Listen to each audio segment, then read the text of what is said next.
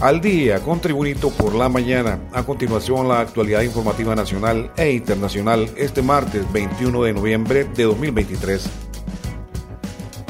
El director ejecutivo de la Administración Aduanera de Honduras, Fausto Calix, informó que los 493 kilogramos de fentanilo decomisados recientemente en Puerto Cortés tenían como destino final una droguería ubicada en el Boulevard Morazán de Tegucigalpa, la capital de Honduras.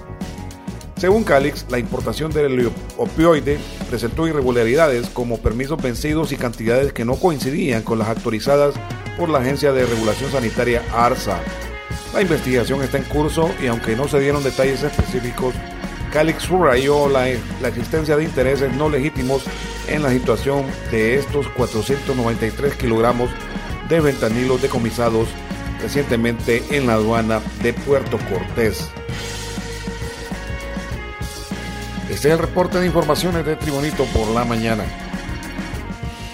La Fiscalía Especial contra el Crimen Organizado FESCO, junto con la Dirección de Lucha contra el Narcotráfico, desarrollaron la Operación Catagua en los departamentos de Cortés, Atlántida, Lloro y Colón, a fin de desarticular una organización criminal ligada al cártel de Sinaloa, conocida como los Inestrosa.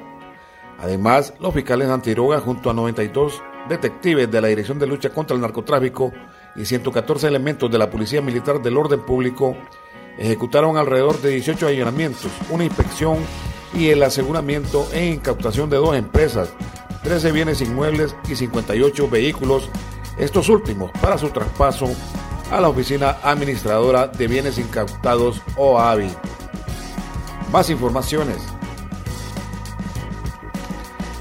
El boletín competitivo regional que realiza el Consejo Hondureño de la empresa privada COEC colocó a Honduras entre los países peor evaluados de Centroamérica en relación al nivel competitivo. El análisis del COEC se centró en cinco aspectos de suma importancia para el desarrollo de la economía en un país.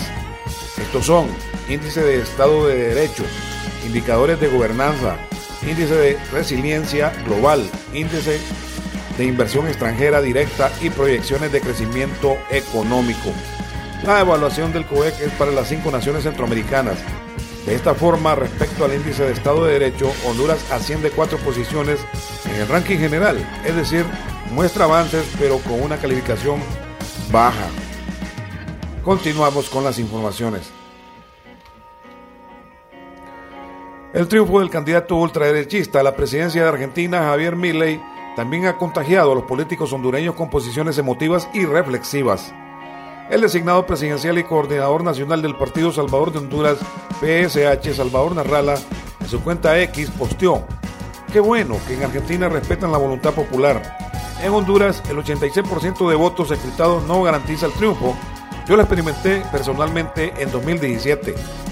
Por su parte, el exmandatario, asesor presidencial y coordinador general del Partido Libertad y Refundación Libre, Manuel Zelaya, reaccionó el libertario Javier Milley y su atrevida propuesta política de volver al cruel y primitivo capitalismo del siglo XVII obtuvo mayoría de votos en elecciones de Argentina.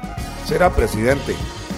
Mientras, el presidente del Comité Central del Partido Nacional, David Chávez, reaccionó respondiendo al mensaje que posteó el expresidente Manuel Zelaya. Trump el otro año y el siguiente el Bob.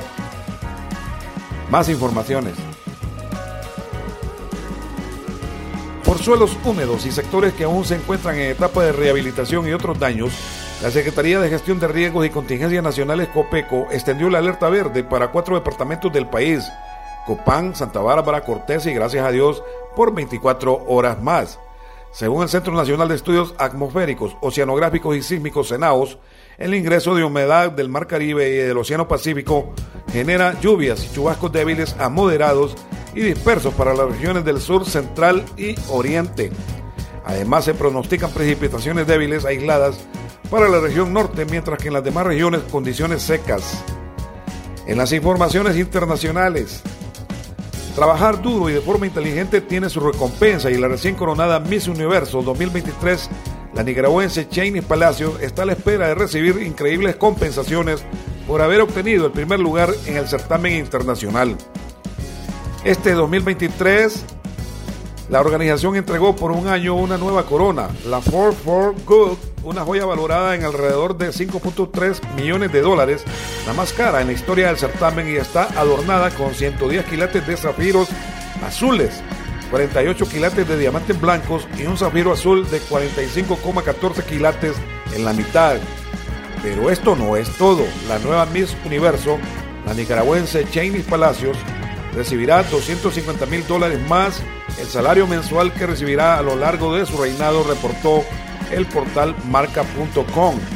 Adicionalmente, Cheney Palacios vivirá en un apartamento nuevo en Nueva York, Estados Unidos, durante su reinado, entre otros premios. Y en las informaciones deportivas, con actitud y amor propio, la selección nacional de Honduras afronta esta noche el principal partido de la última década, ya que significa la clasificación a la Copa América que se disputa en Estados Unidos en 2024. La bicolor por primera vez en la historia llega a México con una ventaja 2-0 ante los aztecas y bastará empatar o perder por menos de dos goles para lograr el objetivo. México es lógico favorito en el Estadio Azteca de la Ciudad de México, pero los locales deberán mejorar mucho y que la escuadra que dirige el técnico colombiano Reinaldo Rueda no mantenga esas ganas y ordenamiento táctico que le llevó a vencerlo claramente 2-0 en Tegucigalpa. Rueda buscará el posicionamiento táctico más adecuado para sorprender nuevamente a los mexicanos, aunque la historia lógicamente no favorece. Los mexicanos llegan más presionados en todo sentido, seguramente tendrán variantes en su alineación, tratando de proponer el partido, pero con el gran problema de tener cuidado de no recibir un gol de Honduras, ya que esa anotación significaría la piedra en el zapato al momento de comparar la diferencia de goles al término de los dos partidos. Si Honduras mantiene el resultado a su favor, asistirá a su segunda Copa América y primera por clasificación directa, ya que en 2001 fue tercero, pero llegó ahí invitado por la ausencia de Argentina. El perdedor de este partido se va a una serie de repechaje de la Copa América 2024 a un partido único en marzo del 2024, o sea, el próximo año. Este ha sido el reporte de informaciones de Tribunito por la mañana de hoy, martes 21 de noviembre de 2023. Tribunito por la mañana os da las gracias y te invita a estar atento a su próximo boletín informativo.